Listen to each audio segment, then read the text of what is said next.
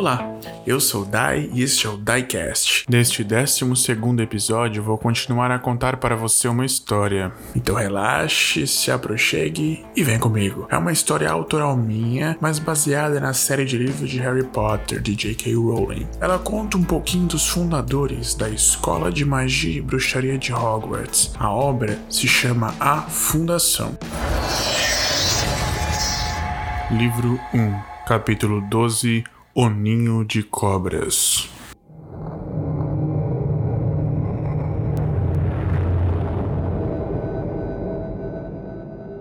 Salazar está em seu quarto estudando o livro. Ele consegue traduzir tudo. O título do livro é A Sétima Cidade de Ouro. Dentro dele explica sobre uma cidade perdida há muito tempo, que foi lá de um povoado de anões. Estes mineravam ouro e outras preciosidades daquelas minas, muitas riquezas, tanto que todas as construções que tinham na cidade eram feitas de ouro, imensos salões dourados adornados com as mais variadas pedras preciosas. Porém, toda essa riqueza atraíra olhares cobiçosos. No topo da cidade tinha um castelo que guardava a entrada da mina. Este castelo era povoado por bruxos, onde estes possuíam um acordo com os anões. Ambos os povos prosperavam junto com o comércio das riquezas subterrâneas, até que um dia a ganância de um bruxo o levou a fazer um pacto com Asmodeus, um dos grandes reis do inferno. O demônio ficou cobiçoso em se apropriar de todas aquelas almas gananciosas e aceitou o pacto. Então, tomou a forma de um grande dragão, destruindo todos que estavam no castelo e nas minas. A mãe de Salazar havia contado a ele que era a família dele que morava naquele castelo. Sendo assim, foram todos assassinados pelo dragão que se encontra selado dentro da mina. Havia um modo de matar o dragão. Para isso, era necessário remover o feitiço que o selava, adentrar a mina, encontrar o coração do demônio e destruí-lo. Só existiam alguns problemas. Quando o selo fosse desfeito, o demônio estaria livre para trazer caos ao mundo mundo. Também não sabia com o que se parecia o coração do demônio nem como encontrá-lo. Porém, havia um trunfo: a página onde Edric havia colocado algumas observações. Se fosse verdade, esfinges têm poderes especiais contra demônios. Elas são capazes de mediar pactos, desde que você acerte a adivinha. Sendo assim, era possível solicitar para uma esfinge que lhe entregasse o coração do demônio. E veja só que coincidência: havia uma esfinge selada na mina, protegida do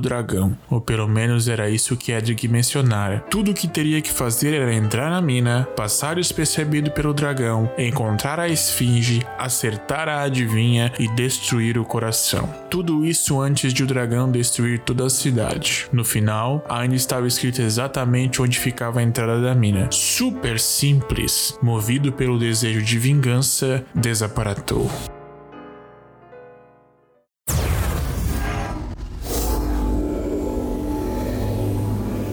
Este é um trabalho de fã para fã e não tem fins lucrativos. Gostou? Compartilhe com seus amigos. Produção, edição e narração por Dai. Obrigado e até o próximo capítulo.